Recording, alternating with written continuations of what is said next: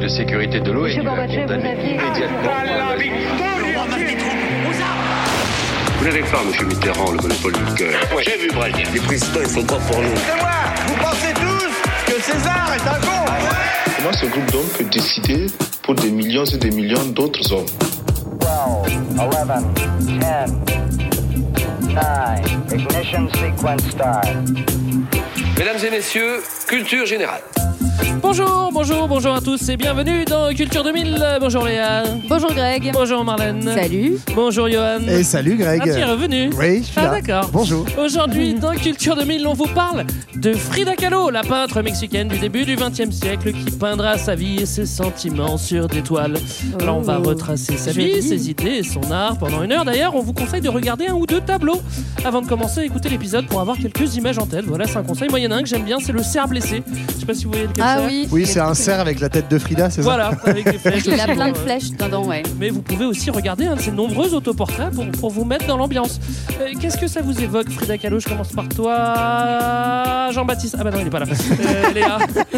Moi, ça me fait penser à euh, une œuvre qui avait été trouvée par l'un de mes collègues dans la poubelle de notre HLM et qu'il avait remontée et qu'il avait cachée euh, sous notre lit. Et c'était horrible parce que c'est euh, l'œuvre qui s'appelle L'hôpital Henry Ford où tu vois Ah juste ouais, la ouais. Kahlo qui est en train de, euh, de, faire une fausse couche. Ah Elle oui. a fait une fausse couche. Et il est terrorisant quand tu te lèves la nuit, tu sais Ouais. pas qu'il va y avoir ce tableau sous tes pieds. Ça me rappelle un peu le tableau que tu m'avais offert que j'ai mis dans mes toilettes, là, qui était un peu sais. terrorisant aussi. Ouais, mais j'ai un petit côté Frida, moi. D'accord.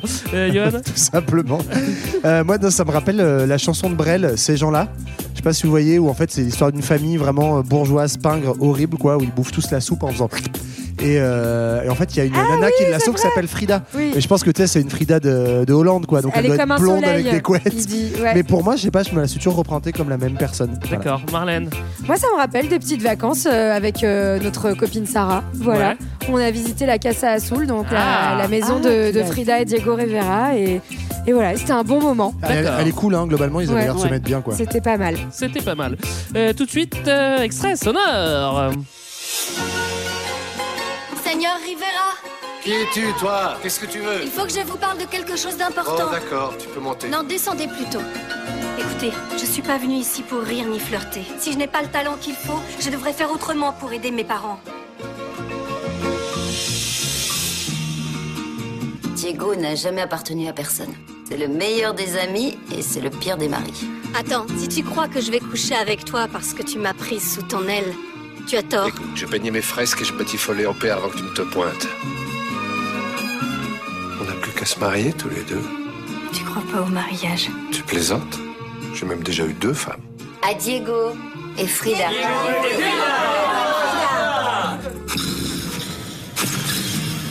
Vous êtes peintre aussi, Madame Rivera?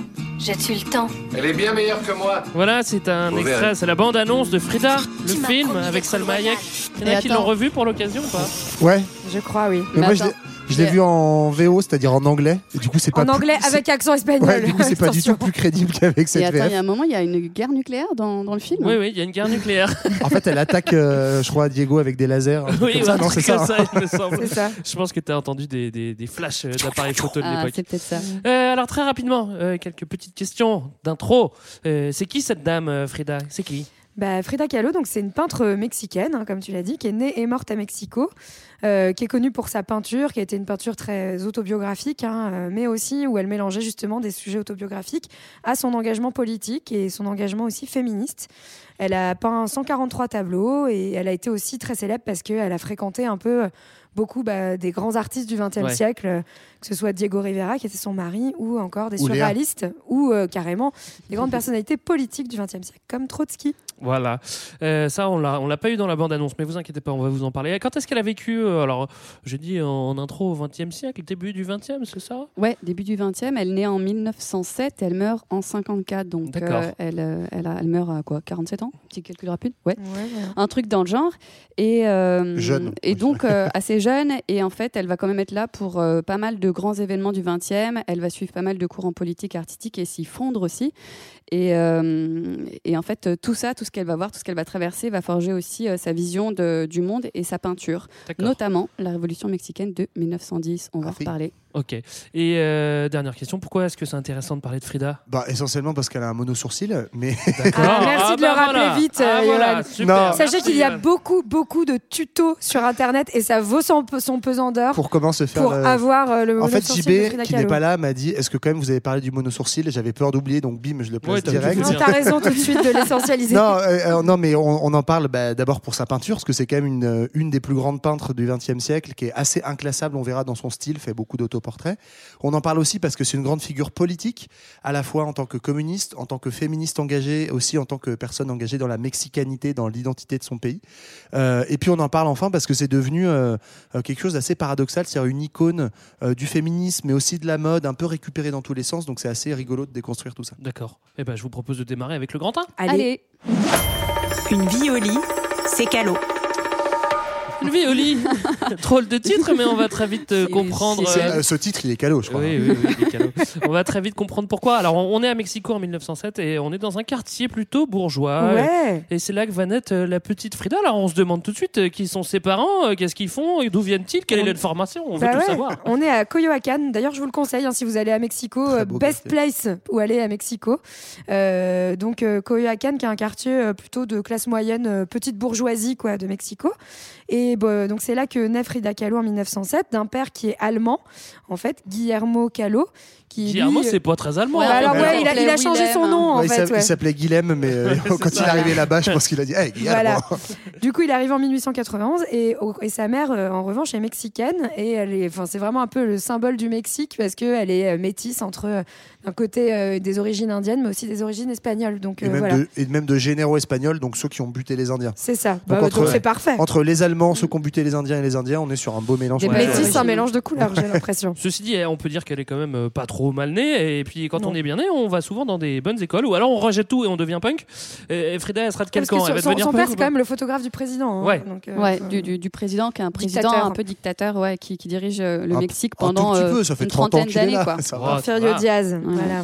Euh, du coup, euh, bon élève ou pas? Ouais, bon élève, première de la classe, euh, donc Ah là, effectivement. comme par hasard. Comme tu dis, Greg, elle est bien. Faillotte un peu, Elle est à ce bien- ça, Ouais, Skip, elle avait pas mal d'ant- d'antisèche dans sa trousse. Mais donc, très bonne élève. c'est une, elle a trois sœurs, je crois. Et en fait, c'est un- il se dit que c'était un peu la, la préférée euh, du papa, notamment parce que c'est la seule qui va faire des études. Donc, euh, a priori, même ado, elle avait sans doute ce côté un petit peu intello de la première de la classe.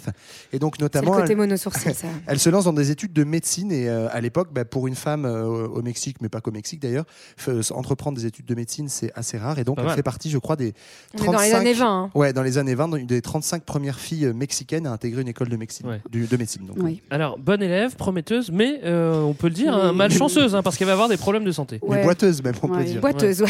Bah ouais, problème de polio. Elle chope la polio. C'est un- Ouais. une maladie qui se chope euh, généralement chez les enfants moins de 5 ans. Là, je crois qu'elle en avait 6.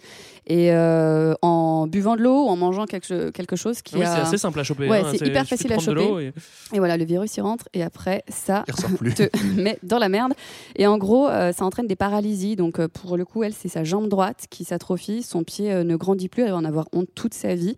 Et euh, à l'école, on l'appelle Frida la Cora.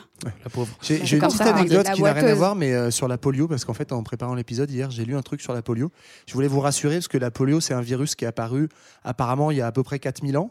Et euh, l'OMS vient de décréter en 2020 que c'était plus une épidémie. Donc c'est une bonne nouvelle, parce que le Covid, dans 4000 ans max, c'est fini. Quoi. Ah Voilà, bah c'est bon, on est rassurés, tout va bien. Et Ouais. puis, euh, bah, on va continuer sur les Ouais, mauvaises comme la polio, nouvelles. c'était pas assez. Du La coup. polio, c'est pas assez, du coup, un tragique accident. Ouais, c'est ça. En, en 1925, elle rentre de l'école et elle monte dans le bus. Et le bus percute un tramway, tout simplement. Globalement, il y a des morts. Elle est hyper blessée. Et euh, bah, son corps est tout pété. Et il va être tout pété toute sa vie. Et ça va être un peu la, toute la trame de sa peinture Ouais. et de son existence. C'est vraiment Ouais. ouais, un accident traumatique euh, qui va la marquer. Elle va, elle va en parler beaucoup. Et puis on va voir aussi pourquoi ça va influencer sa peinture. Mm. Mais en fait, l'accident, il est vraiment assez ouf. Enfin, la manière dont il est décrit, c'est que le bus est empalé contre un mur. Et en fait, elle, est, euh, elle tient la rambarde en métal du Ah, bus qui la lui transperce le corps, ressort par son, vagin- son vagin.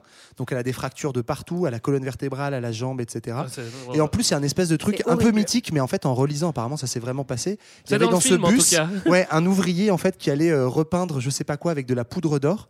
Et Oui. en fait, au moment de l'accident, donc en, en fait, elle, Ah elle est oui, étendue, oui. transpercée par un pic métallique, Couverte et, re- et d'or. recouverte de poudre De sang d'or, et et tout le monde la croit mort. Donc c'est quand C'est même, ouais, c'est un peu christique, ouais. Alors, une Violi, maintenant, on comprend euh, un petit peu mieux le titre parce qu'on vient, on vient de le dire, la, la pauvre Frida, elle, elle est cassée de partout et du, et du coup, elle va rester au plus mardos, hein, comme on dit. hein. Ouais. Bah ouais, obligée de, de rester déjà à l'hôpital pendant un petit moment et puis ensuite, euh, bah voilà, pour se soigner le plus possible, elle survit. On pense qu'elle va mourir, mais elle survit à plein plein d'opérations. Ouais. Et ensuite, elle est ramenée chez elle à la Casa Azul, la, la casa, euh, la, donc la maison bleue, la, maison de ses parents. Je vais y arriver. c'est ça. Et, euh, et elle est obligée d'être alitée pendant des mois et des mois, Avec de des corsets. corset en plate pour bien tenir sa colonne et puis euh, vertébrale, et puis elle va en avoir besoin toute sa vie. Et euh, elle peut plus bouger, c'est terminé la médecine, elle peut plus aller en cours. Et à ce On lui dit moment-là, même euh, qu'elle pourra probablement jamais remarcher en fait. ouais. Et jamais avoir d'enfant. Ça, c'est dans le film aussi, ouais. Et du coup, qu'est-ce qu'elle fait Elle joue à la Game Boy? Non, mais du coup, euh, bah, il faut- on, on l'a bien dit, hein, c'est quand même euh, la fille chérie de, de Papounet Calo. Et du coup, bah, il va quand même essayer de s'en occuper. Elle est dans sa chambre et elle a une toute petite fenêtre. Donc j'ai visité cette chambre. En effet, vraiment, tu vois son lit avec une micro-fenêtre et d'où elle ne pouvait voir que le ciel. Et du coup, son, son père lui installe un miroir. En fait, elle a un lit à baldaquin. Ça, c'était plutôt pas mal. Il lui installe va, un, miroir euh, bah, en haut pour se euh, qui permet de refléter son image, mais aussi le ciel. Donc elle a une ouverture sur l'extérieur. C'est un Ouais. peu poétique. Et donc, en fait, elle, commence, elle lit beaucoup, elle se cultive. Et puis, en fait, elle va commencer à se dessiner, Ouais. tout Oui. simplement. Bah, Parce que quand t'es enfermé et que avec, dans, dans une piole et que t'as des pinceaux et un miroir, qu'est-ce que tu fais? Bah, Bah, voilà, tu des peins. autoportraits. Euh, en fait, je sais pas ce que vous avez fait de votre confinement, vous, globalement, mais elle, elle a juste essayé de devenir une des plus grandes peintres du monde. Donc euh, Voilà. voilà, rentabiliser. J'ai essayé. Et Non, je mais- sais pas ce qui s'est passé, Effectivement, il faut s'imaginer ce que c'est parce qu'elle est confinée dans sa chambre, forcée d'être alitée et de pas pouvoir se lever. Et donc, effectivement, le seul sujet, à part cette micro-fenêtre sur l'extérieur dont parlait Marlène, bah, son seul sujet, c'est elle, en fait, face à ce miroir. Et donc, elle commence effectivement à faire des autoportraits plutôt de petite taille. Et euh, c'est vraiment cette période-là qui va marquer son entrée dans la peinture et dans son style de peinture euh, très centré sur elle, on le verra, mais avec euh, toute une dimension onirique, Ouais. etc. Et moi, ça m'avait vachement marqué parce que la première fois que je l'ai vu en, en exposition des tableaux de Frida Kahlo, en fait, les tableaux sont tout petits. Ouais. Et alors que, bon, t'as quand même l'habitude de trucs relativement grands. Et c'est effectivement bah, parce qu'il fallait que ça puisse tenir euh, sur, euh, sur ses genoux, quoi. Elle Et en fera des plus grands à la fin À la fin, elle en fera des plus grands, mais vraiment tous ces autoportraits de quand elle peint petite, bah, c'est un peu de la taille d'un cahier, quoi. C'est, c'est des Ouais, bah, parce que sur le quoi. lit, tu peux pas transporter Voilà. un mur comme fera son mari plus Et sur le moment, tu te dis ah bah oui, je suis débile, enfin, évidemment. Alors, Et, commence à se dire euh, que euh, éventuellement, elle pourrait vivre de cette peinture aussi. Et, Bah. euh, et ça commence un petit peu à se mettre en place. Bah, elle, elle y pense un peu euh, pour la première fois, même si elle n'a a pas besoin d'argent dans le dans l'univers dans lequel elle se trouve. hein. Elle est quand même euh, bien, bien entourée. Puis c'est une femme, donc à l'époque, on n'attend pas forcément que les femmes aient de l'argent. Euh, Le travail. et travaille. Mais quand même, euh, pendant toute cette période où elle est alitée, elle va faire euh, à peu près, enfin, des dizaines et des dizaines d'autoportraits qui vont bien marcher. Elle va être pas mal encouragée. Et puis, elle va, dans mon souvenir, retourner à l'école, une école d'art, une fois qu'elle pourra Ouais. se relever.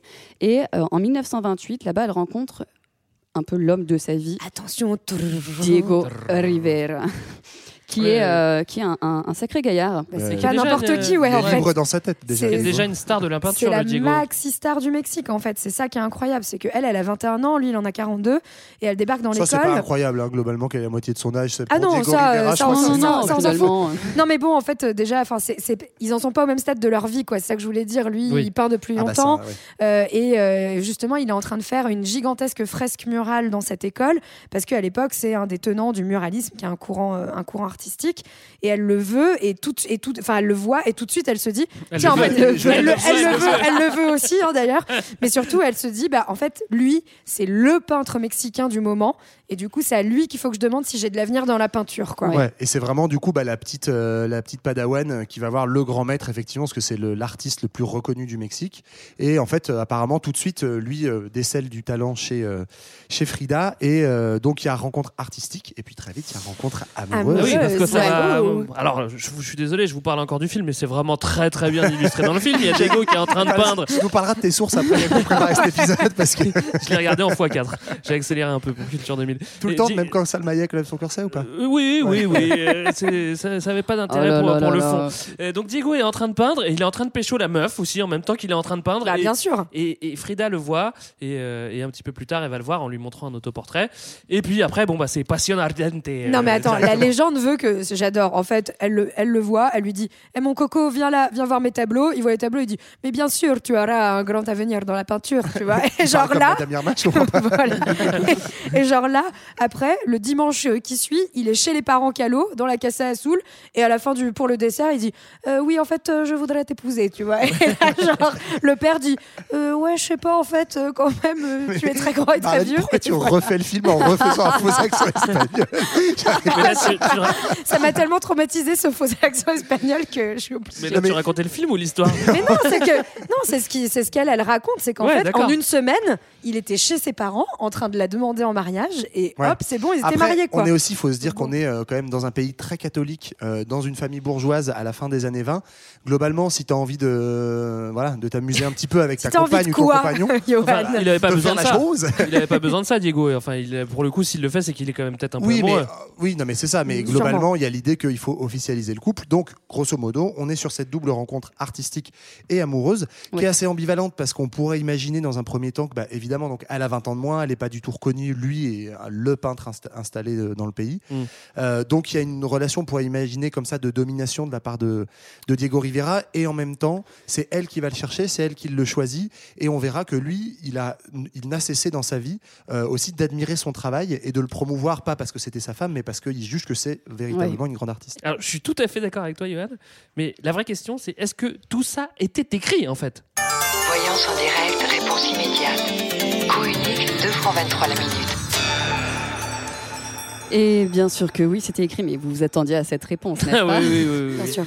Donc Frida Kahlo, euh, elle a son soleil en cancer. Elle aime donc les dauphins et la maternité. Et la maladie ou pas Bien sûr, c'était écrit. Elle a jamais Et- peint de dauphin, pourtant. Elle est ascendant lion. Voilà, et grosso modo, les trois planètes les mieux représentées dans son thème sont la Lune, le Soleil et Vénus. J'y vais tout de go. La Lune fait partie des planètes les plus importantes de votre thème, Frida, et vous confère une nature réceptive, émotive et imaginative. Vous avez Vrai cette possibilité innée de vous imprégner instinctivement des atmosphères, des ambiances, des impressions qui vous nourrissent, souvent pour rêver votre vie plutôt que la vivre. Une des conséquences de cette spontanéité peut parfois se convertir en popularité, voire en célébrité. La foule, entité collective complexe et vivante, apprécie toujours la cadeau, ça. vérité et la spontanéité plutôt que le calcul et la maîtrise parfaite de soi. C'est troublant, Léa. Mais oui, mais oui, mais oui. C'est troublant, là. En tant que personnage lunaire, il vous est difficile de vous contrôler. Vous devez faire avec vos humeurs et vous devez prendre garde de ne pas rester trop passif devant les événements. Rien n'arrive sur un plateau. Et si votre sensibilité est riche, plus riche que celle que la plupart des gens, vous vous devez de bouger, de garder une partie de votre énergie pour l'action. L'une des dominantes planétaires de votre thème natal est aussi le Soleil qui représente la volonté et le magnétisme, un certain sens de l'honneur et de la distinction. Ah bah, L'être solaire que vous êtes est charismatique et possède souvent des qualités de leader. Vous avez une certaine chaleur et une force de persuasion naturelle qui vous mène loin des mesquineries. Vous aimez voir large et avancer en fonction de ce que vous décidez. Mais je, Merci, comprends, je Léa. comprends pas, ça parle pas du tout de la barre en métal qui l'a Ouais, transpercée. euh, pas écrit. Hein je voudrais juste dire un truc pour les auditeurs qui ne voient pas Léa. Je viens de découvrir un truc extraordinaire en regardant par-dessus son épaule. C'est qu'en fait, euh, il y a des graphiques Oui, en bas. mais en bien bâton sûr, t'avais jamais vu les la- graphiques. les comment je fais les thèmes astro C'est hyper scientifique, Johan. bien sûr. attends. Je fais des petits calculs, j'ai une règle. C'est hyper louche. Elle écrit. Hein. C'est hyper. Euh, bon, alors on va, on va, on va continuer l'histoire de Frida et on va voir si évidemment euh, ça colle avec ce que tu nous as prédit, euh, Léa. En attendant, on va partir pour le grand 2. Frida, l'art de la fusion. Communisme, féminisme et piment nationaliste. Alors Frida est née en 1907, on l'a dit, trois petites années avant la révolution mexicaine, révolution mexicaine qui a forcément marqué sa vie, on l'a dit tout à l'heure avec son papa, d'autant que dans sa famille, la situation pendant la révolution, elle est pas simple. Papa, il... Bah, c'est chaud quand même, ouais. Ouais, Ouais. Papa, il est photographe de Porfirio Diaz. Et de l'autre côté, on a d'autres choses. Quoi. Porfirio Diaz, donc c'est ce qu'on dit, Le c'est le dictateur. en place qui est renversé. qu'on va par- renverser. Ouais, et du coup, et alors que maman, elle, euh, bah, tout simplement, en fait, elle fait de la logistique pendant la Révolution. Elle va nourrir euh, et aider les soldats, les soldats zapatistes qui viennent euh, entrer dans le dans Mexico avec euh, avec Zapata, quoi. Est-ce que ça fuitait entre les deux parents? Est-ce qu'il y avait des, des complots? Ah, ça, on ne sait pas. hein. Et ça, on l'a pas vu dans le thème astral non plus, Léa. Mais bon. C'est vrai. Non, donc il y a du Zapata, il y a du Porfirio, elle, elle est au milieu. Voilà, quoi. en tout cas, euh, bah, elle est marquée jusque dans sa famille, mais de toute façon, euh, en tant que, on va le voir, personnalité très engagée, effectivement, ce- cet événement va marquer euh, toute sa vie, euh, à tel point qu'elle va en changer sa date de naissance. C'est génial. Ouais, moi, moi, je, j'adore. moi, je trouve qu'on devrait tous faire ça, en fait, décider de sa date de naissance. Donc, en fait, elle décide et désormais, elle déclare partout à l'état civil qu'elle est née en 1910, année Ouais. de la Révolution, donc elle se je- rajeunit de, de, de 3 ans. Tu serais né en quelle année, toi, Yo? Euh, bah, je serais né en, En 1917. 1917, par exemple. Au pas hasard. crédible. voilà. Non, mais en tout cas, c'est c'est assez marrant parce que, pareil, euh, en, en lisant euh, des, des- des écrits, des récits euh, qu'elle a pu faire, elle explique qu'elle se souvient vraiment, enfin, que la révolution mexicaine, c'est quelque chose qui va vraiment la marquer dès qu'elle est enfant et qu'elle va se sentir. euh, tout de suite complètement imprégnée par euh, ces idées de redistribution, de justice sociale, etc. Et, Ouais. et donc, elle, elle estime justement, dans une manière un peu poétique, que, que sa vraie naissance euh, au monde, c'est à ce moment-là. D'ailleurs, ça se verra euh, dans, dans sa peinture. C'est la Révolution mexicaine. Il y a des petits autoportraits avec Pancho Villa, euh, par oui, exemple. tranquille. Bon, en, en toute simplicité. Est-ce qu'elle l'a rencontré ou pas? Non, jamais. hein. Ah non, je crois. Je crois Il y aura d'autres révolutionnaires. elle était un petit peu trop jeune, mais non, elle a pas. En fait, elle a pas rencontré. Elle avait 3 ans, mon gars. Elle n'a pas rencontré cette génération de révolutionnaires. Par contre, on va le voir après, durant son activité, elle va être en lien avec les continuateurs de cette révolution, notamment le ministre de l'Éducation de l'époque, donc qui promouvait voilà une éducation publique José. euh, pour les euh, pour le pour le peuple, pour Ouais. le voilà, Ouais. José Vasconcelos, il s'appelle. Et donc effectivement, elle va avoir euh, euh, la, la révolution chevillée au corps, vraiment. Mm. Elle va adhérer au Parti communiste à 20 ans, je crois, donc très jeune. Mm. Bon, à l'époque, beaucoup euh, beaucoup de gens adhèrent au Parti communiste et, et au Mexique, il y a toute une frange de la population qui est très Ouais. engagée. Et si je peux me permettre, elle y adhère aussi en tant que femme, parce que euh, c'est vraiment, en fait, c'est c'est des amis. Euh, des amis IE qui vont euh, l'y pousser parce que c'est, elle fait partie, pour euh, certaines femmes, c'est le seul parti qui offre une possibilité d'émancipation. ouais, ouais. Et d'ailleurs, enfin, c'est vraiment un truc qui va la marquer, notamment dans les peintures où elle peint Pancho Villa. Elle peint beaucoup de femmes qui font la révolution, et ça, c'est aussi quelque chose de nouveau, Mhm.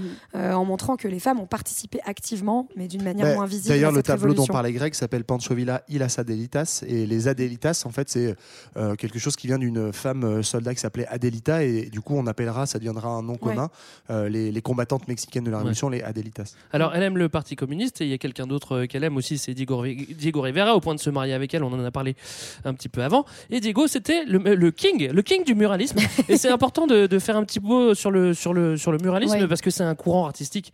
Alors, Diego, c'est la, tête de file et, et- et qui, est- qui est très politique. hein.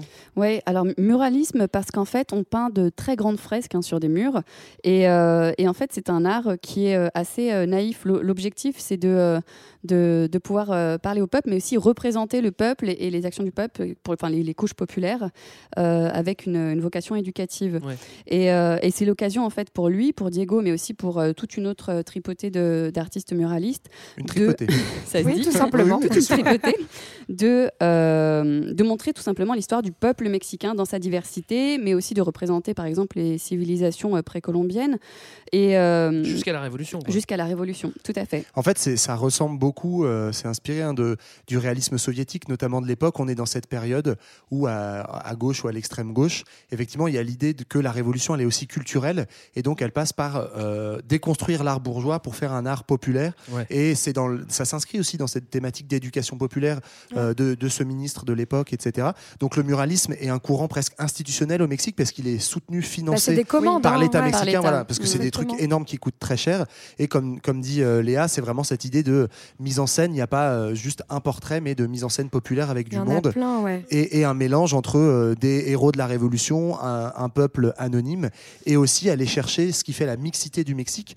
Donc pas seulement le Mexique blanc euh, descendant euh, des Espagnols, mais on verra après, euh, notamment euh, les peuples précolombiens, les, les peuples indigènes qui sont très présents dans le muralisme aussi. ouais, Oui. et qui vont être très présents dans la peinture Tout Frida. mélange. Mais en, en fait, c'est c'est assez symptomatique hein, finalement de moments, de, de moments révolutionnaires parce qu'on va retrouver ça, comme tu l'as dit, euh, en URSS, on va retrouver ça au moment de la Révolution française, des, vrais, des commandes de l'État auprès d'artistes pour justement mettre en scène et, et, et montrer la Révolution et le, le nouveau peuple. Et d'ailleurs, enfin juste pour dire, les fresques de Rivera, elles sont commandées pour le palais présidentiel. hein, et aujourd'hui, c'est quelque chose que qu'on peut visiter.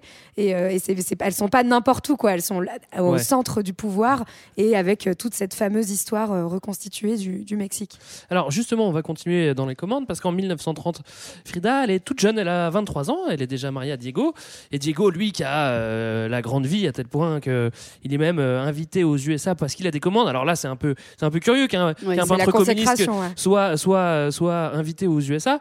Et euh, notamment, il ira au Rockefeller Center. Ça, c'est encore, euh, c'est encore, euh, Ouais, c'est- c'est c'est drôle. encore il, une va, il va interrogation. peindre les peintures murales de la bourse en, en Californie aussi. Quoi. Ouais, Enfin, donc tout est, incroyable. C'est quand même assez, assez marrant. En tout cas, ils partent tous les deux aux États-Unis et euh, ils vont partir trois ans. Est-ce que, est-ce que, est-ce que ça se passe bien ce petit voyage? Est-ce qu'elle va apprendre Bah, plein de bof, choses, bof. Frida Coussi coussa. En fait, au début, elle est quand même pas mal en admiration sur, euh, euh, sur la modernité, notamment industrielle, parce que voilà, les États-Unis, c'est vraiment le, le nouveau nouveau monde et le nouveau, euh, la nouvelle première Nouveau puissance centre du du monde, monde, depuis peu de temps. Voilà. ouais. Donc, elle est à la fois très admirative et en même temps, bah, en tant que communiste convaincu, qui en plus, parce que tu l'as dit, ils arrivent en 1930, donc juste après la crise de 29. Ouais. Je crois que globalement, c'est peut-être pas le meilleur moment pour visiter les États-Unis. Il reste entre 30 et 33, et donc globalement, bah, elle va aussi découvrir la face évidemment cachée euh, des États-Unis. Et euh, bah, ce que disait Marlène, elle qui a une grande sensibilité justement à la question sociale et pas uniquement à la question du genre, en fait, elle va être choquée par euh, les inégalités, la pauvreté, le niveau d'exploitation qui existe dans les usines. Donc elle va être très révoltée contre ça Ouais. et aussi un peu en porte-à-faux avec son mari parce que tu l'as dit, c'est très bizarre. En fait, Lui, il est communiste. il est communiste et mais en fait, pourtant- il a des commandes de grands capitalistes, de banquiers, etc. à San Francisco, à des New plus York grands, quoi. des plus grands. Et donc, notamment, il y a une anecdote assez rigolote. Mais donc, Rockefeller lui commande un, euh, une peinture murale euh, dans le. le- Dans le Rockefeller Center, Dans Le plus grand de pétrolier des États-Unis, quand même. Et donc hein, en fait, il le fait. Euh, donc déjà, c'est un peu décrié, notamment par d'autres muralistes, parce qu'en fait, Diego Rivera, il est tellement reconnu que ça, ça crée des jaloux, mais il y a aussi des gens qui disent, mec, en fait, là, tu fais un peu n'importe quoi, et globalement, tu te fais récupérer par des mecs qui t'achètent, euh, euh, qui s'achètent une bonne conscience et qui te docilisent, quoi. Mhm. Donc c'est peut-être à ce moment-là qu'il se dit bon, je vais peut-être leur jouer un coup. Voilà, donc il se dit je vais leur jouer un coup et il peint, euh, il glisse un petit portrait de Lénine euh, Dans le Rockefeller Center. dans le Rockefeller Center En au milieu du 33. mur. aux États-Unis. Et bizarrement, quand, quand Fiston Rockefeller il voit ça, il dit euh, Par contre, Diego, là, t'es au courant de où t'es, on va peut-être pas laisser ça. C'est pas ce que j'avais commandé. Voilà. là, Diego. Et c'est notamment Frida, parce que lui, il hésite, euh, je pense qu'il est un peu Lui, plus. il est pas très à l'aise, ouais, c'est ça. Ouais, ou alors il se laisse un peu plus euh, gagner par les paillettes. Et c'est Frida qui lui dit Non, mais attends, on garde nos convictions, tu n'enlèves pas ce portrait de Ouais. Lénine. Et du coup, ce mur qui a coûté une fortune va être détruit par Rockefeller. Mhm. Et heureusement, en fait, un, un- un des assistants de Rivera va réussir à prendre une photo avant qu'il soit détruit. Et il va pouvoir reproduire un- le tableau pratiquement à l'identique ensuite, Ouais. je crois, à l'école des beaux-arts de- du Ouais. Mexique. Donc, Du Mexique. on peut en revoir une, une reproduction. Il s'appelle, je crois, L'homme contrôleur de l'univers, euh, qui a été faite donc au Mexique. Et d'ailleurs, il va rajouter Rockefeller dans cette nouvelle Ah oui. peinture. C'est drôle. Je t'ai pas oublié, Génial. mon gars. C'est drôle, mais après, c'est vrai qu'on peut, on peut se questionner. En fait, c'est-à-dire que lui, euh, en fait, à peindre ses méga toiles, euh, il, est à- il est aux États-Unis, visiblement, et s'y plaît bien dans, Ouais. dans cette ambiance où où euh, il y a de la compétition, où il faut briller, il faut être le meilleur. Et, et là, en fait, il va quand même prendre des gros chèques à faire ce truc-là. Ouais. Et pourtant, il est communiste derrière, tu vois. Donc, il y a quand même un truc qui est un peu. Enfin, Alors- on est un peu perdu. Alors qu'elle, elle est pas à l'aise. hein. Il faut savoir qu'après cette anecdote, non seulement ça va être détruit, et, puis- puis qu'en fait, ils vont commencer à se faire un peu virer de pas mal d'endroits à New York où ils étaient hébergés vraiment parmi les plus grandes élites mondiales. Donc ils vont connaître, ils vont connaître de nouveau une vie un peu plus bohème aux États-Unis, euh, plus dans les galeries d'art, un peu plus euh, Ouais. voilà en marge. Euh, et, et elle, où elle retrouve, elle dit retrouver un art euh, qui lui correspond plus, euh, un art qui a encore une fois un but éducatif. Elle, elle perd, euh, enfin, elle est vraiment imprégnée de cette vision du ministre Mm. de l'Éducation dont, dont Léa et Johan parlaient tout à l'heure, euh, José Va- Vasconcelos. Bon, en tout cas, on espère que Diego a pris un petit billet hein, euh, au Ouais, passage. je crois qu'il en a pris un peu. Mais Je crois que ça va. ce qui est drôle, c'est que là, coup de théâtre, ni une Là, on est au centre de New York, au Rockefeller Center, et on va passer, on va complètement changer d'ambiance. On va retourner à Mexico avec qui? Avec un Oui, révolutionnaire russe. Alors là, c'est quand même. euh, Et bon. ça aussi, et ça c'est génial. Ouais. Mm. Mais on fait un petit saut dans le temps là parce que donc on arrive en Oui. euh, donc il rentre en 33 et en fait euh, quelques années après mais c'est pour euh, vous figurer un peu cette ambiance très engagée politiquement du couple Rivera Calo. Euh, en gros Léon Trotsky est euh, en exil déjà puisqu'il y a un petit gars qui s'appelle Staline qui est à la tête du pouvoir et c'est pas son bien. en gros c'est son Il le cherche, je voilà, crois. c'est son principal ennemi euh, et concurrent et donc il veut euh, grosso modo buter euh, Trotsky spoiler alerte Il va y arrivera. arriver. Euh, mais donc Trotsky était euh, exilé en Norvège, il se fait euh, extrader de Norvège et euh, du coup il retrouve un exil grâce à Rivera qui demande au président euh, du Mexique de, de lui accorder euh, l'asile politique au Mexique et demande aussi à Frida, si elle accepte, de l'accueillir dans la maison de ses parents, la Casa Azul. Et en Ouais. fait, c'est génial. hein, quand tu visites la Casa Azul, tu vois les Bah oui. lettres dactylographiées de euh, Rivera et Frida Ah ouais. qui demandent à Lázaro Cárdenas, qui est le, le président mexicain, de donner l'asile politique à Léon Trotsky. Ouais, c'est quoi. Enfin, vraiment sur leur initiative. Je trouve ça Ça donne une idée un peu du poids politique qu'ont ces artistes déjà au Mexique. Ouais. Enfin, surtout Rivera à ce moment-là, mais Ouais. c'est quand même euh, D'autant plus que, alors là, là, je me fais cette réflexion, mais peut-être que Rivera aimait aussi tout simplement le pouvoir. Être aux États-Unis, ça lui plaît. Et être avec Trotsky, ça Oui, lui je- plaît aussi. je hein, pense aussi, ouais. Ouais, Oui. bon. Euh, donc c'est vraiment deux salles, euh, deux ambiances. euh, à tel Ils point vont quand même rester deux ans. Hein. Oui, ils vont rester, ils vont rester deux ans à tel point qu'il y a un petit peu, ça, ça fricote un petit Ça peu, non? fricote, ça fricote. Bah, le, Ouais. le couple, en fait, le couple Rivera, euh, euh, Fra- euh, Calo, euh, j'allais dire Fralo, petite contraction, euh, se commence à battre un peu de l'aile et euh, on n'a pas trop parlé de ça, mais en gros, euh, bah, quand même, euh, Diego Rivera, il, a, il est très infidèle et il va voir un petit peu ailleurs euh, tout ce qui bouge. Et du coup, Frida, elle se dit qu'il n'y a pas de raison qu'elle se prive à son tour. Et notamment, il y a une histoire d'amour euh, Bon, elle a déjà qui, souffert. Hein. qui sera, qui durera pas longtemps, qui durera quelques mois, mais entre elle et Trotsky, qui est quand même venu avec sa femme aussi. Donc, on est dans une bonne ambiance Puis entre couple qu'elle le trouve trop vieux et qu'il l'emmerde. C'est vrai qu'il est, vrai encore plus un vieux. drôle. Mais voilà, au-delà de l'anecdote, en tout cas, ce qui est assez intéressant, c'est que ça dit quelque chose aussi de la place nouvelle du Mexique dans le paysage culturel et politique mondial, parce que bah, Trotsky, il va au Mexique, euh, ce couple-là est invité aux États-Unis, donc en fait, depuis la révolution euh, mexicaine, le, le Mexique prend une place un peu nouvelle dans l'avant-garde artistique Ouais. et politique. Et par ailleurs, il va y avoir aussi André Breton et sa femme hein, qui viennent passer euh, du temps au Mexique, encore une fois à la Casa Azul. En fait, tout le monde se donne rendez-vous chez, chez Ah bah, Frida et, Diego. Ouais, perso, ils m'ont Enfin, pas invité. hein, C'est euh, c'est vraiment le rendez-vous Oui. des communismes, euh, des communistes à l'échelle mondiale. quoi. C'est un Ouais. peu marrant. On peut, on peut se demander légitimement s'il n'y a pas eu un petit peu embrouille avec Trotsky après ces histoires de fricotage dans, dans la maison euh, familiale. J'imagine peut-être un tout petit peu, je ne sais pas. Mais, mais en tout cas, ce qui va se passer, c'est que Frida, elle, elle va plutôt passer du côté trotskiste euh, au côté de Staline. hein. Elle va Ouais. plutôt euh, euh, appuyer Ouais. Staline derrière. Ben, en fait, à ce moment-là, parce qu'on n'en a pas trop parlé, mais il y a quand même des allers-retours euh, aux États-Unis. Et euh, en fait, il y a un moment où elle est un peu éloignée de, de Trotsky physiquement parce qu'elle, elle est aux États-Unis. Et en fait, elle suit pas trop ce qui se passe. J'ai quand même fait quelques recherches sur cette question, mais c'est un petit peu flou. Pourquoi est-ce qu'elle elle, elle se met davantage à être du côté de Staline? c'est après la Seconde Guerre mondiale, Ouais. en fait. hein, donc Mm. c'est un gros saut dans le temps. Enfin, C'est ça, en gros, on n'a pas les raisons, euh, enfin, elle s'est jamais justifiée personnellement de Si, ce que revirement Trotsky politique. Parce que c'est vrai que dans le camp communiste, c'est vraiment passé d'un ennemi à l'autre.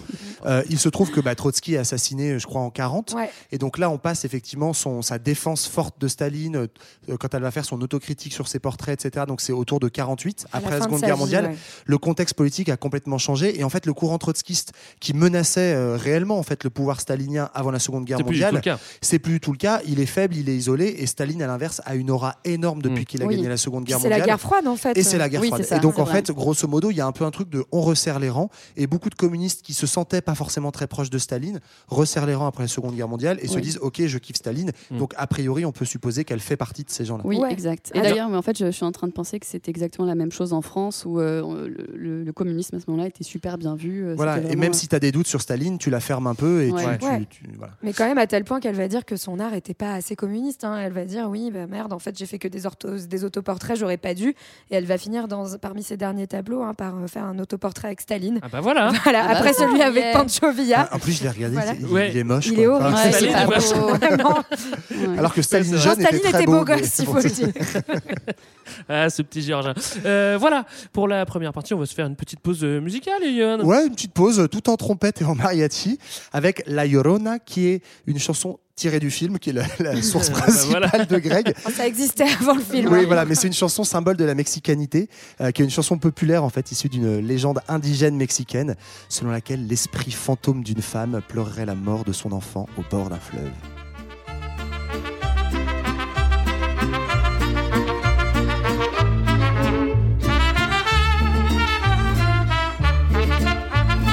Salías del templo un día llorona cuando al pasar yo te vi. Salías del templo un día llorona cuando al pasar yo te vi.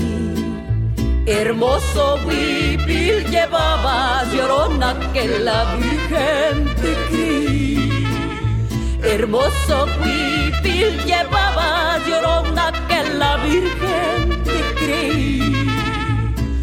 Ay de mi llorona, llorona, llorona de azul celeste. Ay de mi llorona, llorona, llorona de azul celeste. No dejaré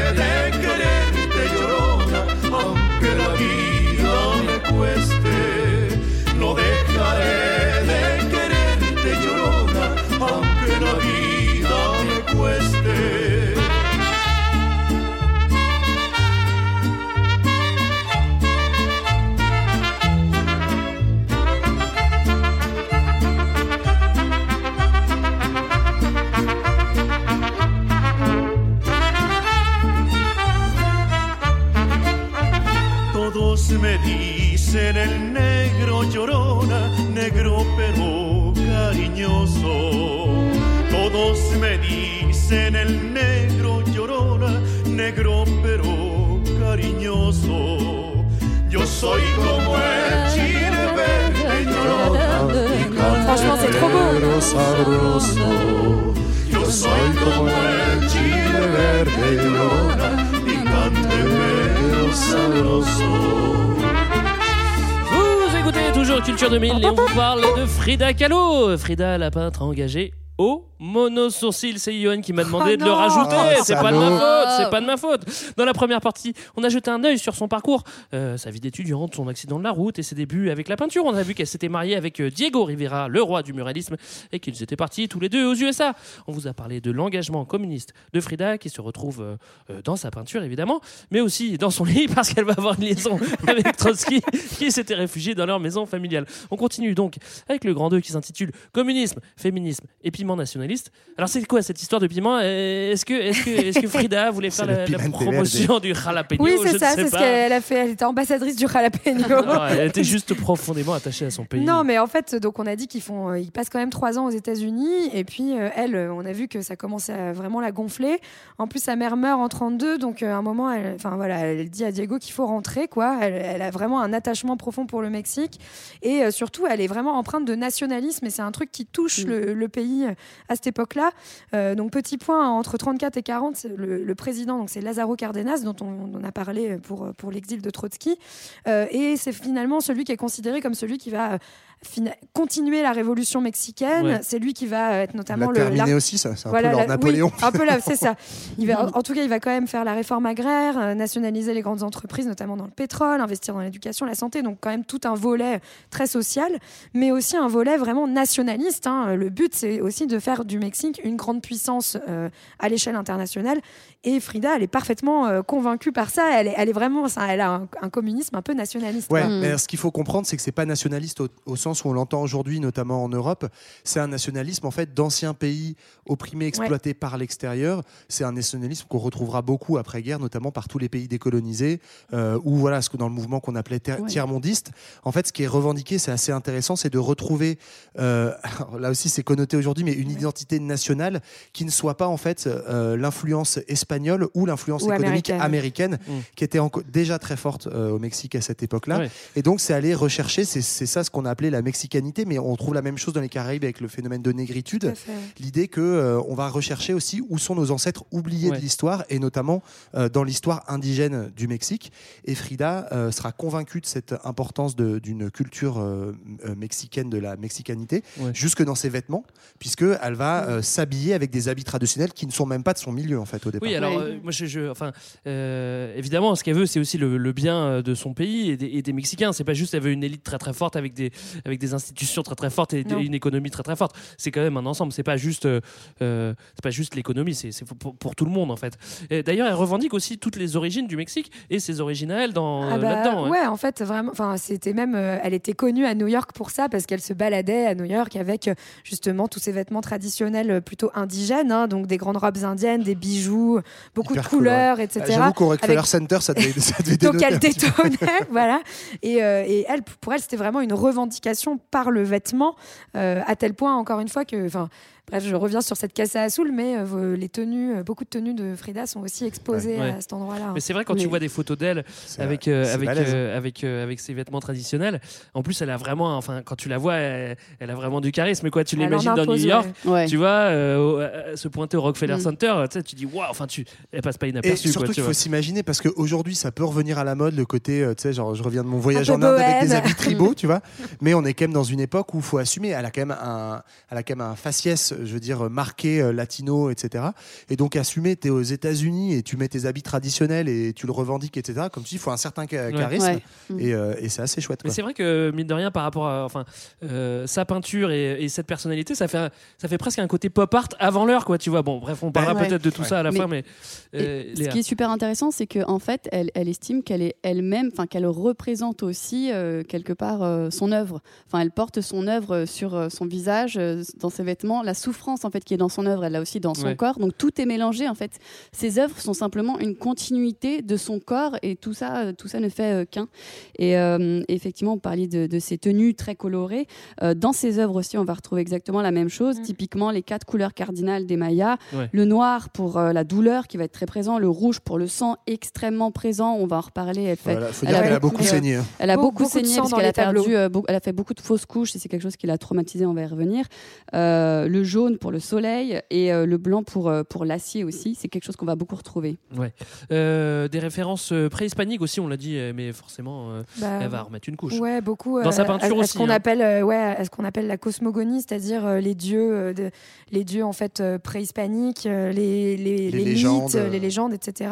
Et en fait, elle, elle mêle toujours tout ça. hein. Il y a vraiment euh, tout cette, cette- elle revendique ce mélange du pays qu'on a retrouvé dans le muralisme, etc. Donc avec les influences espagnoles, mais aussi les influences indigènes. Ouais. Euh, et puis un peu toujours elle au milieu, se représentant un peu à la confluence de, de tout ça. Il y a aussi euh, euh, un truc qu'on retrouve beaucoup euh, dans, dans sa peinture, c'est les fameux squelettes qui sont Oui. hyper célèbres aujourd'hui avec la fête des morts euh, mexicaine. Mm. Là, c'est vraiment, enfin, aujourd'hui, c'est limite un objet de, de, de grande consommation. Bah, de pop Le- culture, en fait. Ouais, ouais, dans le pop dessin culture. animé là, Dans trop Coco. bien, dans Coco. Coco. Euh, a- nous, on a pleuré en regardant Coco. Mais euh, c'est vrai que. On l'a vu ensemble, non? Non. Non? Non, mais dites-le si vous voulez pas faire l'émission. hein. Non. Bon, allez, parlez-moi de ces squelettes. non, mais effectivement, la- la- ces squelettes, ça fait partie de ces traditions indigènes. En fait, le, la, la fête des morts, donc du 1er novembre au Mexique, c'est un très bon exemple de syncrétisme entre la religion catholique qui était imposée par le colon espagnol et qui est en même temps retravaillée, mélangée à des traditions euh, indigènes de, euh, parce qu'en fait, il y a plein de traditions indigènes très différentes aussi. On a tendance à l'homogénéiser, mais il y a des dizaines de langues euh, préhispaniques au, au Mexique, dont encore beaucoup existent, et notamment dans le, dans le sud du Mexique. Et donc, en fait, les squelettes sont ce symbole-là. Euh, et en fait, c'est un, un double symbole parce que c'est les, les cultures euh, indigènes pré, euh, préhispaniques. Et c'est la aussi, mort. et voilà, et c'est aussi la mort. Et globalement, la, Et la mort, elle est bien là. Quoi. et la douleur dans la vie de Frida, hein, parce qu'on on en a plus trop reparlé depuis son accident, mais il faut vous imaginer que depuis tout à l'heure, là, on en parle à New York avec Trotsky, etc. Elle est en tout ça corset. avec une jambe de bois, un corset, une colonne fêlée en 8. Donc, grosso modo, la Elle a douleur, pas une jambe de bois, elle a une jambe boiteuse. elle a pas encore la jambe de bois. Ouais, mais imaginez Elle n'est pas encore amputée à ce moment-là. On la voit pas sous ses Ouais. jupons. Et puis elle, elle va subir aussi des opérations euh, Oui. toute sa vie, mais vraiment Ouais. euh, sans, sans discontinuité. Et justement, tout ce qui revendique, ça va aussi un peu s'institutionnaliser euh, dans, euh, bah, dans des institutions qui veulent promouvoir le Mexique Ouais, aussi. quoi. et, et elle devient, en fait, là, elle commence à devenir vraiment beaucoup plus connue, hein, et notamment justement pour cette revendication de la mexicanité. En 1942, le Mexique crée carrément un ministère, enfin, dans le ministère des Affaires culturelles crée un séminaire de culture mexicaine. Donc, en fait, il réunit 25 artistes qui doivent euh, diffuser la culture mexicaine euh, partout dans le monde.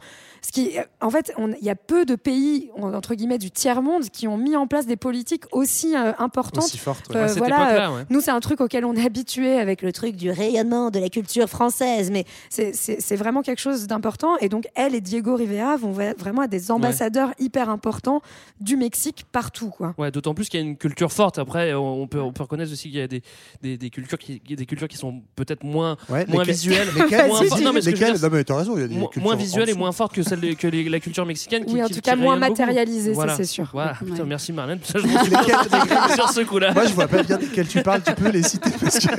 Je parle de l'Estonie. Ça Voilà, suffit. c'est bon. Arrêtez-vous, arrêtez-vous, ça suffit. Je plaisante, j'adore l'Estonie, j'y suis allé deux fois d'ailleurs.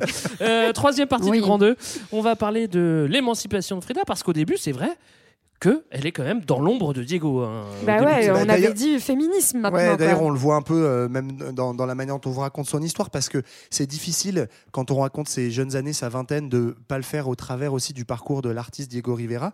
Sauf qu'en fait, il faut remettre Frida au centre et notamment euh, le fait que la liberté et la, la quête d'émancipation a toujours été une ligne directrice de sa carrière, autant comme artiste que dans sa vie perso. Et donc, en fait, il y a un peu une, une adéquation entre le moment où elle va rompre avec Diego Rivera, donc ils vont se séparer en 38, qui est à peu Euh, près. on peut expliquer pourquoi quand Alors, même Parce oui, que c'est ouais. quand même un gros Il- bâtard. Il a Ouais, c'est couché avec sa exactement sœur. Weshden, c'est l'histoire de Weshden. Je crois- et d'ailleurs, je crois qu'elle dit nous deux, c'est terminé. Et tu es hors de ma vue. tu m'as Ouais, trompé avec ma Quand même, il, il- il se tape sa sœur en 35, donc là, elle finit par dire Bon, c'est un peu trop, Diego. Maintenant, on va passer à autre en chose. fait, on n'en a pas trop parlé, mais c'est vrai que ça aussi pour l'époque, et encore une fois dans un pays très catholique, c'est étonnant. En fait, effectivement, Diego va voir ailleurs partout. Ceci dit, elle le sait depuis le début et elle l'accepte jusqu'à ce que ça arrive jusqu'à sa sœur quand même. Mais donc, on est quand même aussi dans une forme de couple un peu originale. Et donc, elle décide de se séparer de lui. Elle va aussi y aller de son émancipation sexuelle. Elle va no- notamment avoir beaucoup de relations avec des femmes. Ça commence déjà aux États-Unis. Ce et qui est vachement bien vu à l'époque aussi. voilà, ce qui est très bien vu. Euh, et, et puis elle va questionner son genre, elle va se couper les cheveux, etc. Ça, on en reparlera un peu plus tard. Mais donc, il y a une émancipation amoureuse qui correspond à une période en fait d'émancipation et de notoriété artistique. Donc les deux sont vachement liés. Ouais. Et c'est la fin des années 30 où on s'intéresse à elle aux États-Unis après son premier voyage, et puis en France, euh, Marlène en parlait, Ouais. où euh, notamment Breton va la, lui dire, fait une, euh, il organise avec les surréalistes une exposition sur le Mexique, Mm. et il dit à Frida, bah, ce serait super, il est très admiratif de son boulot, ce serait super que tu viennes. Mm. Elle vient et elle vend même un tableau au Louvre, donc c'est quand même pas trop dégueu Voilà. à l'époque. ouais. Donc ça, on peut dire que c'est une petite émancipation. Ouais. Et après, simplement, euh, petite note, mais elle fait euh, son, émancipation, elle est très naturelle pour elle, en fait. C'est lié à sa vie personnelle et euh, c'est pas du tout une colère euh, sociétale, etc., qui fait que euh, que- que- qu'elle s'engage pour euh, s'émanciper en tant que femme parce Ouais. que elle, elle n'aime pas de la façon dont les femmes sont traitées. C'est juste quelque chose qui semble très naturel pour elle et donc euh, elle va dans ce sens-là. C'est clair Ouais. ce que j'ai dit ou pas? Ouais, ouais. Elle Non, fait mais- ce qu'elle veut, c'est ça que tu veux dire? Euh, ouais, Oui, ouais. globalement, c'est ça, c'est qu'elle fait ce qu'elle veut, mais ce qui est, ce qui est, Voilà. ce qui est en fait très rare euh, pour l'époque, Ouais. à tel point qu'elle elle fait tellement ce qu'elle veut que, enfin, c'est, moi, je, je trouve que ce couple c'est extraordinaire, c'est-à-dire que donc il se, il se tape sa sœur, elle se barre, elle fait ses expériences, machin, puis en 1940 il se remarie. Ouais. Là, il, Ça, c'est. Déjà, Voilà. déjà, se remarier une deuxième fois que la même personne, c'est pas commun. Déjà, même faut le faire aujourd'hui. quand même. Il se, il s'installe à la Casa Azul cette fois-ci. Je crois que les parents de Frida sont morts. Donc, il s'installe dans cette maison d'enfance qui- qu'elle ne quittera finalement jamais. Et ils deviennent euh, un couple vraiment extrêmement anticonfor- anticonformiste. C'est-à-dire que donc ils accueillent un peu tout le monde. C'est le moment où il va y avoir justement Trotsky, Breton, etc. qui Mhm. débarquent. Et puis, euh, en fait, chacun fait ce qu'il veut. Chacun subvient, subvient à ses besoins. Et ça, c'est quand même extrêmement révolutionnaire pour l'époque. C'est-à-dire qu'elle ne veut absolument pas dépendre financièrement de lui. Ouais, après, Et- c'est pas n'importe Ni qui, ni l'un ni l'autre. Hein, tu vois, Non, mais bon, c'est ouais. quand même Ouais. intéressant. Et puis, euh, ils vivent dans deux maisons séparées. En fait, Ouais. ils, ils construisent un genre de passerelle entre les deux maisons au sein de la Casa Azul. hein, parce que Parfois c'est- fermé. Non, j'en sais rien. grand. non, mais Ouais, et, grosso et où en fait où ils ça. ont leurs amants euh, chacun de, le- de Ouais. leur En côté. fait, c'est marrant parce que Voilà. c'est lui qui revient. Ouais, c'est ça. C'est lui qui revient vers elle deux ans plus tard en disant remarions-nous. Et elle dit OK. Par contre, on change les bails euh, du contrat. Et donc effectivement, les deux conditions sine qua non, c'est je refuse que tu m'entretiennes parce que je veux pas être dépendante de toi financièrement. Et euh, y compris au départ, elle dit pas de relation sexuelle entre nous. Donc c'est- Mhm. c'est presque un couple d'amis, de, de, compagnons, de camarades. Bon, je crois qu'ils continuent à avoir des relations sexuelles. Par contre, ils, ils décrètent qu'ils ont désormais tous les deux euh, une vie sexuelle Ouais, totalement libre. Et euh, ils arrivent à rester quand même euh, encore Ouais. euh, 14 ans jusqu'à sa mort comme ça ensemble. C'est Et assez balèze. Petit gossip, elle va carrément avoir une liaison après Trotsky. En fait, j'aime bien, elle invite des gens et à chaque fois, c'est le Ah, bordel. elle se tape la femme d'André Breton. Ah, et lui, pour le coup, je crois qu'il n'est pas très content. Ah, il est quand pas très, ouais, il est pas Ouais. très open. Eh bah ouais, André. Non, surtout qu'il y aura une grosse, grosse passion, je crois, avec Ah la oui, femme oui, de oui. Breton. je crois que c'est un peu euh, sa, sa grande passion amoureuse après Diego. Rivera Ouais. dans sa Bah, qui est aussi une artiste, qui est surréal- une des femmes surréalistes aussi. euh, Jacqueline Lamba, elle s'appelle. Exactement. Donc euh, là, on peut le dire. hein, euh, Frida est devenue une femme libérée. Alors vous savez, c'est pas si facile. Mais euh, comme Frida euh, n'a pas le pinceau dans sa poche, son féminisme va aussi s'affirmer dans sa peinture. On s'en doute. Hein. Elle est comme ça, Frida. Oui, et euh, petite particularité, j'en avais déjà dit un mot, je crois, dans l'épisode sur les surréalistes, mais en tant que femme surréaliste, même si elle va un peu revenir là-dessus, elle, elle, elle aime pas trop qu'on dise qu'elle est surréaliste, même pas du tout, mais elle est quand même parfois un peu classée euh, dans, dans ce mouvement-là. Euh, elle fait comme euh, beaucoup d'artistes femmes surréalistes, c'est-à-dire qu'elle elle fait des autoportraits, et en fait, euh, Oui. les femmes à ce moment-là euh, sont représentées par les hommes surréalistes de façon un petit peu idéalisée et tout, et ça ne leur plaît pas, et c'est une façon aussi de s'émanciper par l'art, en disant nous on se représente tel qu'on est, tel qu'on a envie de se voir, c'est voilà, c'est comme ça que nous sommes. Ouais, on reprend. Voilà, et c'est main, aussi exactement, et donc euh, c'est intéressant Et- de voir que l'art. Ouais. Ouais, et moi je trouve un autre truc hyper intéressant là-dessus qui est du féminisme en soi sans même avoir besoin de le revendiquer. Mhm. C'est que bah, parmi les thèmes de sa peinture, en fait, elle peint l'intime. Euh, on l'a dit, bah, c'est inscrit Moi, dans sa chair depuis sa blessure. bien, Donc en fait, on pourrait dire c'est très narcissique et tout. Mais derrière ça, en fait, elle va explorer des thèmes en peinture qui sont pas du tout explorés par les hommes, qui est le thème du corps, de la souffrance, euh, de la maternité, puisque donc euh, tu l'as dit, elle va faire deux fausses couches qui vont la traumatiser. Ces fausses couches, elles vont être liées En notamment fait, à son accident, en oui, fait, où elle mais est. en gros, on lui dit qu'elle aura jamais d'enfant, puis finalement, elle tombe enceinte plusieurs fois. Et en fait, voilà, c'est pour elle, c'est la plus grande souffrance parce qu'elle elle veut être mère hein, et que euh, elle. Bah oui, euh, elle est cancer. Ouais. et qu'en fait, elle, Mais bien sûr, elle est cancer, elle veut Euh, être mère. c'est classique. Et que en fait, elle a l'espoir finalement que les médecins se soient trompés, mais finalement, elle, aura- elle Ouais. fera fausse couche sur fausse couche. C'est ça. Mais du coup, enfin, il s'agit pas du tout d'essentialiser en disant bah, les femmes peignent l'intime et les hommes peignent le politique, mais c'est très intéressant justement de voir qu'elle politise cet intime déjà Oui. et qu'elle va explorer des thèmes euh, qui pour les hommes auraient été euh, vulgaires, et etc. Et Ouais, c'est- puis c'est pas si évident non plus de peindre son intimité comme Non. ça. Même si au début, tu sais, tu peux, tu peux avoir la réflexion genre, bah dis donc, elle, se met, enfin, elle raconte sa vie alors qu'on n'a pas forcément envie de savoir. Et puis en même temps, c'est pas facile de peindre toutes ces douleurs Bah, et de les surtout quand, exposer. Quoi, quand tu peins à poil dans hein, un lit d'hôpital hein. pleine de sang, Ouais, etc. voilà. Enfin, c'est des, des trucs qui sont euh, très, très durs cru. en fait, c'est très violent. euh. Et euh, ce qui est intéressant, euh, je reviens sur ses études de médecine, c'est qu'elle va- elle dessine aussi comme quelqu'un qui dessine les corps en médecine. Oui. C'est De De façon très anatomique, ouais. Vous pouvez le voir dans Et à côté de ça, euh, elle va aussi poser des questions très très nouvelles, hein, qui sont les questions de genre, où, euh, enfin, on, on l'a un peu évoqué tout à l'heure, mais notamment, elle se représente euh, en homme, elle s'habille en homme, mais même dans la vraie vie, encore une fois, Mm. comme le disait Léa, il va y avoir euh, un peu une fusion entre ses tableaux et, et sa vie à elle. Elle prend les habits de Diego notamment, des Ouais, costumes qui sont très très grands euh. parce que lui était bien bien Deux fois euh, Bien costaud fat, quoi ouais. et, euh, et du coup euh, elle de, elle peint l'androgynie elle, elle questionne vraiment ce- ce- ce- les rôles euh, féminins et masculins ce qui est ce qui est très très nouveau Alors l'autoportrait aux, aux- aux cheveux coupés, est-ce qu'elle a vraiment, est-ce qu'elle s'est vraiment coupé les cheveux? Oui, Bon, après sa rupture croit, hein, avec, ouais. euh, avec, Avec- euh, avec Diego, Diego, ouais. Ouais. Ouais, ouais, tout à Et fait. Tu vois, ça c'est pas mal fait dans le film aussi.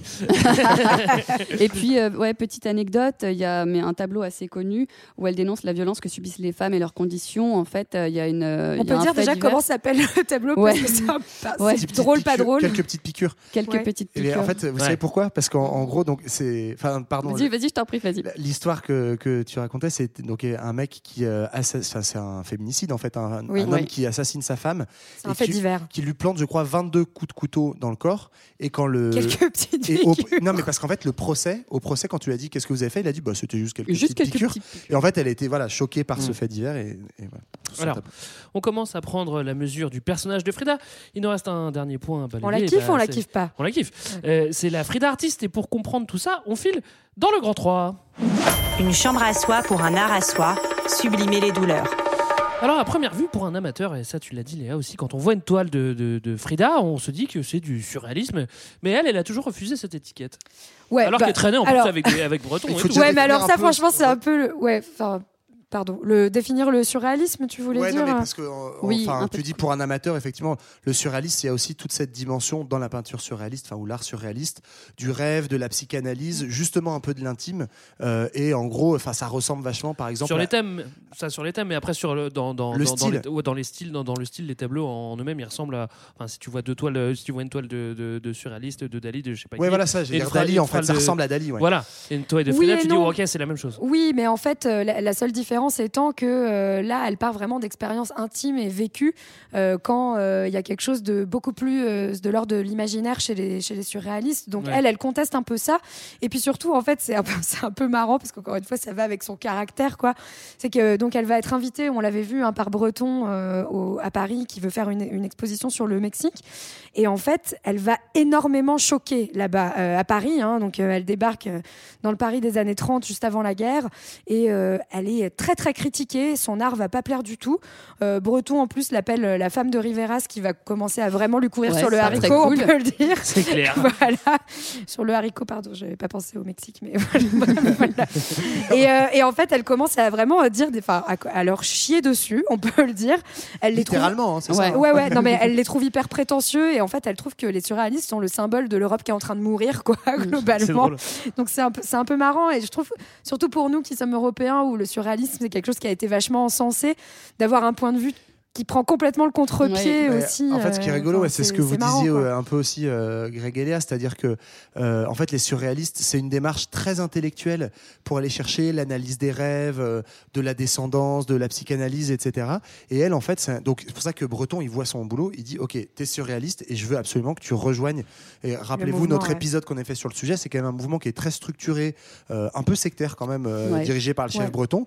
Et elle, en fait, ça l'a fait trop chier, comme tu Ouais. dis, Marlène. Et surtout, elle trouve que c'est trop un télo et pour elle, c'est sa vie en fait. Enfin, ce qu'elle peint, c'est euh, instinctif. Ça ressemble certes au surréaliste, mais elle a pas fait ce travail de l'intellectualiser et ça la fait chier. Elle les trouve Oui. hyper snob et assez chiant. Et en quoi. plus, elle, est quand- elle a quand même, euh, en- encore une fois, elle, elle fusionne ces, ces éléments autobiographiques avec vraiment un message politique à vocation universaliste. Et elle trouve que l'art surréaliste, finalement, n'est pas du tout universel et beaucoup trop intello. Et Ouais. euh, elle, elle a un truc beaucoup plus populaire. Quoi. Elle veut que ça touche tout le monde, que ça touche le peuple. Et justement, elle va dans des trucs beaucoup plus crus Ouais. aussi, pour, enfin, d'une certaine manière, pour ça, euh, beaucoup plus universel. Elle veut faire le buzz, quoi. Moi j'ai lu aussi, alors c'est pas ma réflexion, mais qu'il y en a certains qui disent qu'elle est carrément réaliste. Alors même si le réalisme c'est Mm. plutôt fin 19e, c'est aussi caractérisé par la représentation de la vie quotidienne de, Ouais. de manière brute, et puis l'exploration des thèmes euh, sociétaux, mais euh, sans pour autant être dans le réel. Donc ça, ça pourrait aussi coller à Frida, On- ça pourrait y coller, ça pourrait non- ne pas Ouais. y coller non plus, donc on serait un peu entre les deux, quoi, tu vois. Bah, c'est pour ça que souvent, en fait, finalement, elle est assez inclassable parmi les courants artistiques.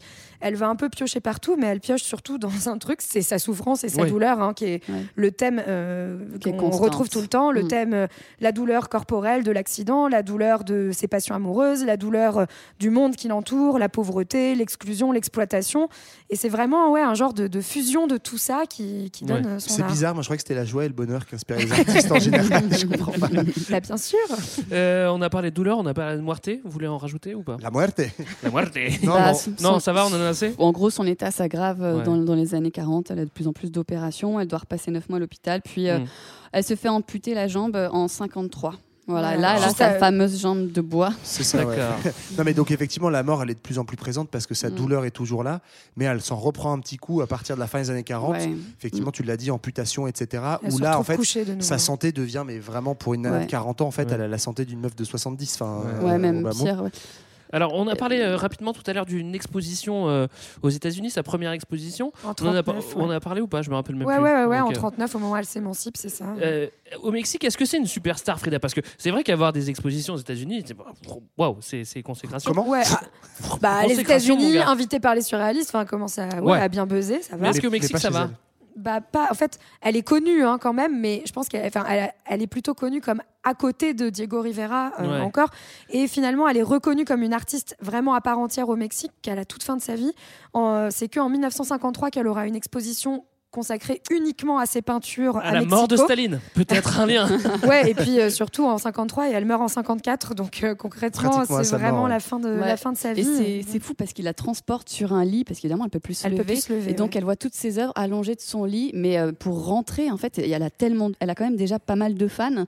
Euh, il rentre avec un énorme groupe derrière son lit euh, d'hôpital. C'est C'est très bien représenté dans le film, ça, Greg, non Ils le font, ils le font dans le film. mais C'est vrai que ça ressemble un peu à une procession, tu vois, euh, espagnole. euh, Non, mais ou ce qui est mexicaine vraiment génial, en fait, le médecin lui dit qu'elle pourra pas assister à l'exposition, et en gros, elle lui dit, mais c'est mort. C'est- Enfin, c'est dans, mort, dans ce cas-là, vous transportez mon lit et vous m'amenez.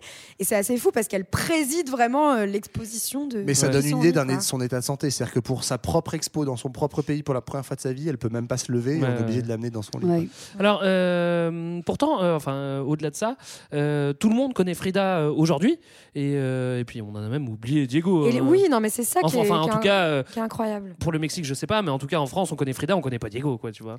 Bah, beaucoup plus, en tout cas, elle a laissé une trace beaucoup plus importante. En tout cas, déjà, c'est devenu vraiment une icône des mouvements féministes. De l'image voilà, d'une des, une des femmes qu'on connaît le mieux. En fait, encore une fois, des personnages féminins historiques connus par beaucoup, beaucoup de monde. Il n'y en a pas beaucoup. Elle en fait partie, comme quelqu'un qui s'est vraiment affirmé artistiquement, politiquement, en tant que femme. Ouais.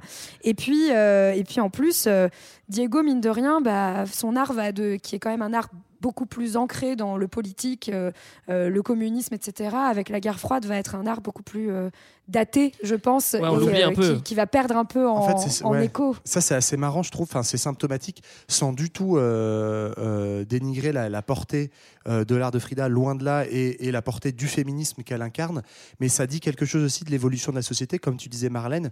En fait, l'art euh, politique au sens social, au sens socialiste, communiste, va, euh, après la guerre froide, euh, va, va complètement euh, décrépir. Décliné, ouais. Alors que en fait, le féminisme et notamment les questions d'identité euh, féminine, les questions d'identité masculine que pose euh, Frida sont des questions qui se marient beaucoup plus avec le, néolibéralisme en fait, qui est une pensée de l'individu, de l'individualité, Mm. qui peut accepter des pensées certes subversives, mais si elle questionne voilà l'individualité un Mhm. peu découplée de, euh, du collectif. Et en fait, ce qui est intéressant, c'est qu'aujourd'hui, Frida, elle est revendiquée aussi bien par des féministes radicales que par des égéries de la mode euh, vendues au grand capital. Le meilleur Ouais. exemple de ça, c'est Ouais. que même de son vivant, elle a fait la une de Vogue quand même, avec ses tenues d'apparat euh, mexicaines, etc.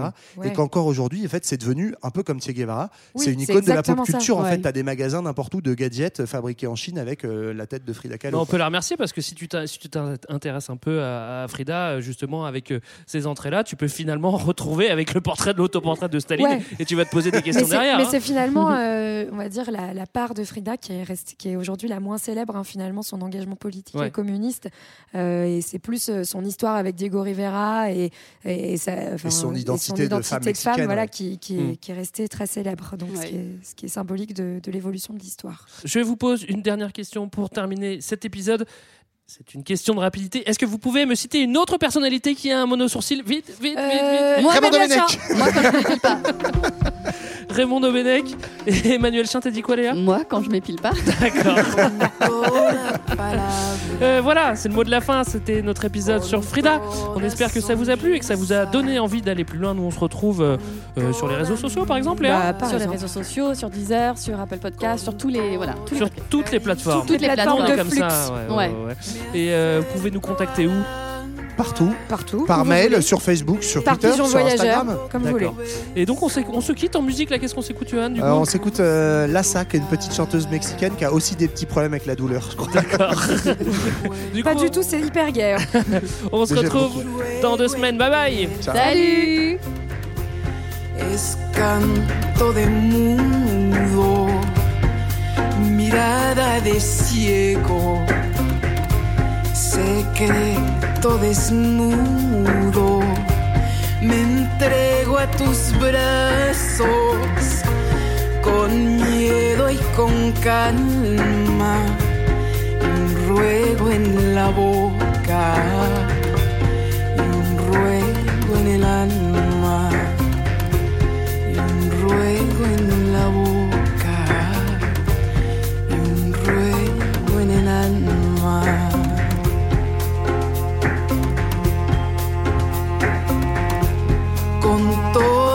palabra, con toda sonrisa, con toda mirada, con toda caricia me acerco al fuego que todo lo quema, la luz de tu cara, de tu cuerpo, es ruego el quererte, es canto de mundo, mirada de ciego secreto desnudo. Me entrego a tus brazos con miedo y con calma. Ruego en la boca, y un ruego en el alma. Y un ruego en la boca, y un ruego en el alma.